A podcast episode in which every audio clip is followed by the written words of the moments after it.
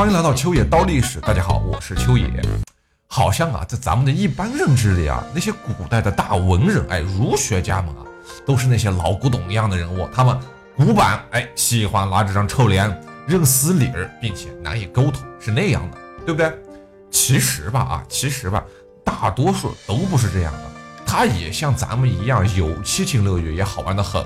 每一个人都有属于他们自己的那种性格特征。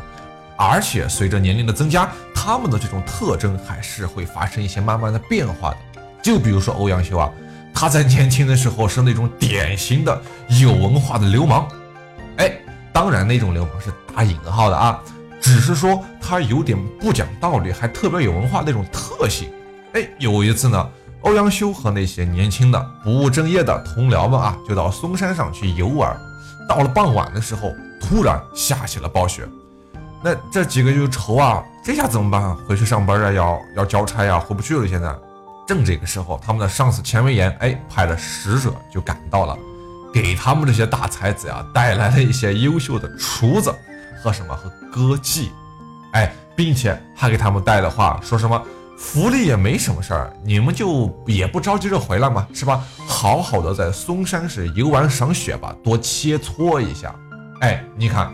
这就不像是一个领导啊对下属应该做的事儿了，这有点像家里的老人啊宠孩子一样，是吧？当然了，这些青年才俊们虽然帮不上什么公务的忙，但是在吃喝玩乐之余啊，也会吟诗作赋。而且当时文坛上流行的依旧是这种骈文，哎，从唐朝又盛行到了宋朝，两百多年的时间。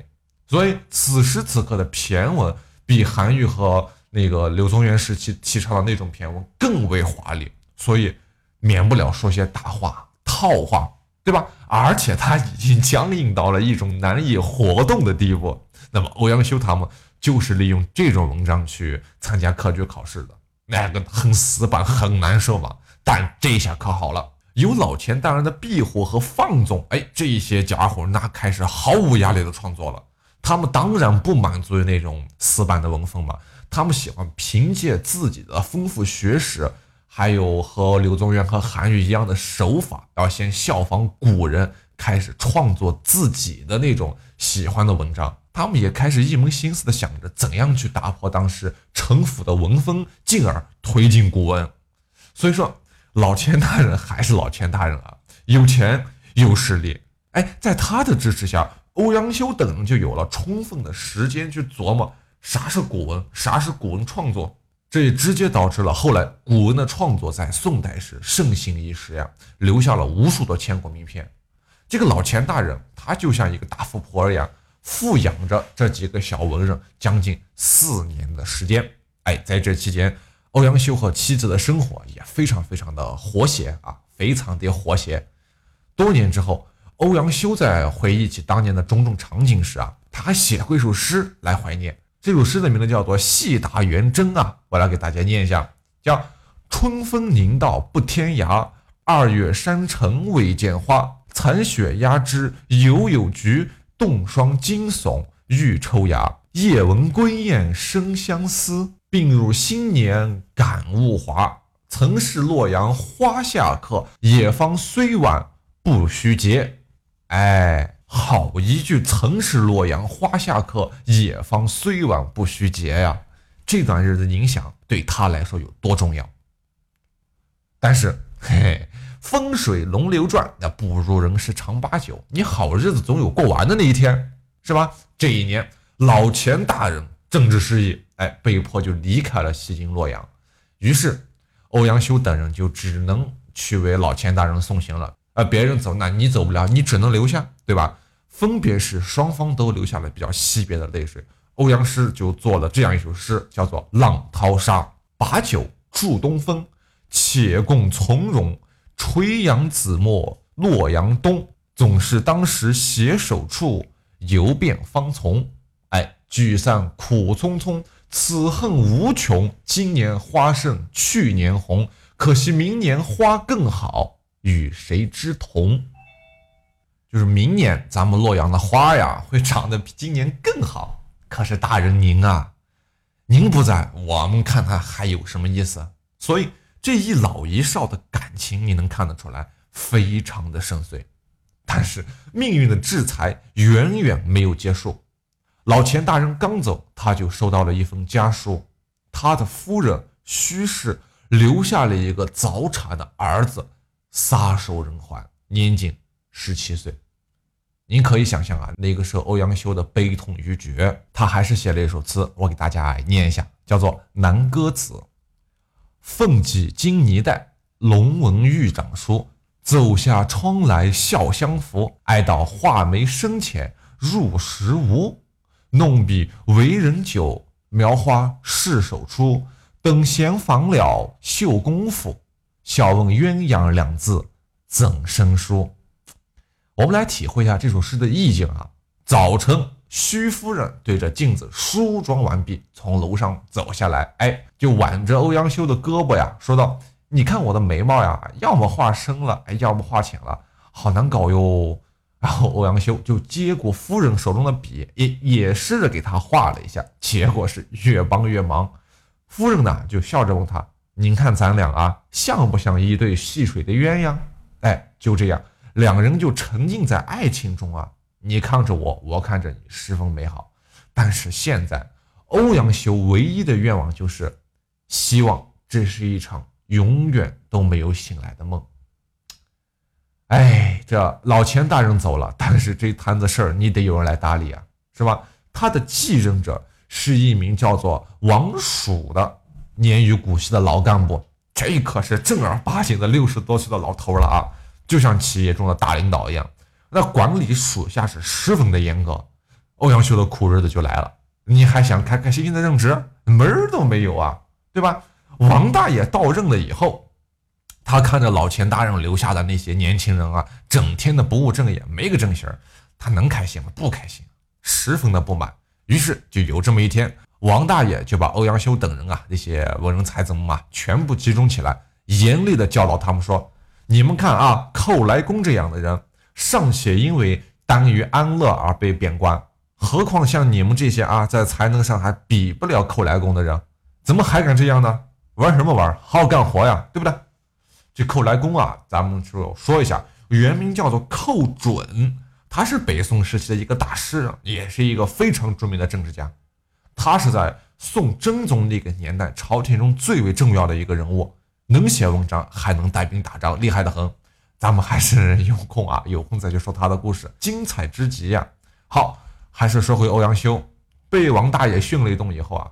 大家，你想那个时候都是小孩儿、年轻人嘛啊，二十来岁、二十郎当岁都不敢说话了，就只有咱们的欧阳修年轻气盛啊，而且反应特别敏捷，一句话就顶了回去。他说：“寇来公啊，后来之所以倒霉，不是因为安于享乐，而是因为一大把年纪了，丫不知道隐退。”这句话明显就是抬杠，对吧？欧阳修可能也不太了解寇准的生活，也不太了解他的生平，但这一下子。把王老爷子啊，就噎的是说不出话来，拂袖而去。从此以后，欧阳修在洛阳就再也没有消停过了，处处被穿小鞋呀，对吧？但是我觉得，该你活该，拉过脚你是个杠精嘛，对不对？谁叫你是杠精啊？所以那段日子对他来说既快乐又痛苦，这是并存的。再往后景佑元年啊，一零三四年。朝廷在招那个士学院士，正好欧阳修就去了，被授了一个叫做啊宣德郎这么一个职位哎，二十八岁的欧阳修回京做了河内的校勘，哎，参与编撰《崇文总目》，这就算是回归到了正规的从官生涯。他在京中啊，就还是继续他的那套，叫什么“座上客长满，宗中是酒不空”啊，他把这个当做座右铭。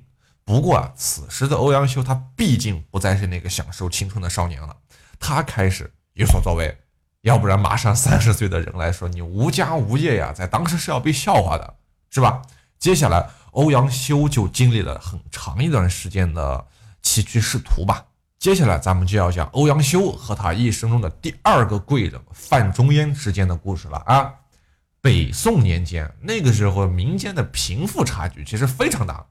比现在要大，哎，王朝的那种积贫积弱的现象开始集中爆发，范仲淹他就把这种社会问题归结于政府的腐败，但是其实欧阳修看得更深啊。咱们现在讲，他认为问题出在哪了？出在一个字叫冗，哪个冗？冗长的冗，就说这个是又臭又长。他认为冗官冗员才是基本问题，意思就是说政府官僚体制非常的臃肿，那种政务没有办法进行正常的运行。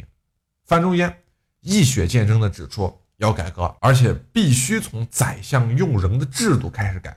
他给宋仁宗画了一张百官图啊，里面详细的列举了。各种职能部门的主要人员的名单，哎，谁是正常升迁的，谁是越级提拔的，谁是啊花了点钱钱是吧？清清楚楚，一目了然。这个看似是个好东西啊，但是把宰相吕简坑坏了，气惨了。他执政朝政，你这个时候二十年了，哎，对吧？朝中遍布他的党羽，你这等于一下子把他所有的势力，整个利益集团直接暴露在阳光下面了。吕简他本身是个非常强势的宰相，他怎么可能咽得下这口气？哎，于是给他扣上了一个叫什么叫越级言事、勾结朋党，还有离间君臣这三个大帽子。但是范爷啊，怎么说他也不示弱，立刻回击，他连写了四封奏章，内容咱就不说了，那个言语太辛辣，太太太激烈了。反正最后宋仁宗啊，他那个掂量了一下，哎。为了避免矛盾啊，避重就轻，就把范仲淹给贬到了饶州。这个时候，朝中有个做官的，叫做高若讷，哎，他是一个谏官。什么叫谏官？不是说他很奸啊，他是一个吏部言官，就是专门去那个上书弹劾人的这么一个官员，有点拍马屁的嫌疑啊。他在公众场合说范仲淹就应该被贬，那你都这样说了，欧阳修作为他最好的朋友，当然就怒了。他看到自己的好兄弟被人污蔑。专门写了一篇文章骂他恬不知耻，这篇文章就是著名的《与高斯谏书》。但是您想啊，欧阳修本来就是范仲淹的利益集团的人，是吧？人家早就贼着你呢，反对派早就贼着你呢，很可能那个高先生啊，那个说范爷的那番话，就是想看还有谁敢乱说话，枪打出头鸟，就看谁敢出头。于是乎。欧阳修傻傻的就出头了，紧接着他被贬到了夷陵。好，被贬后不久，欧阳修就娶了已故宰相叫薛奎的二女儿为妻，重新有了一个好的家庭。这个地方还有个好玩的故事啊，就是薛奎的大女婿、大女大大女儿的老公啊，不是别人，就是跟欧阳修一起参加了殿试，并且中了状元的那个王拱辰。但是后来。王拱辰夫人去世了，就是那个他的大女儿去世了，又娶了薛奎的三女儿为妻，继续做薛家的女婿，与欧阳修是连襟关系。哎，欧阳修有一次就写诗调侃他的兄弟叫王拱辰，说啊，旧女婿为新女婿，大姨父做小姨父。所以你看啊，这就是一个有魅力、有人物性格。有内涵的一个人，他不管到哪去，只要有欧阳修，就一定会让那个地方充满了欢声笑语。好，秋叶名人堂，感谢您的收听，咱们下期再见。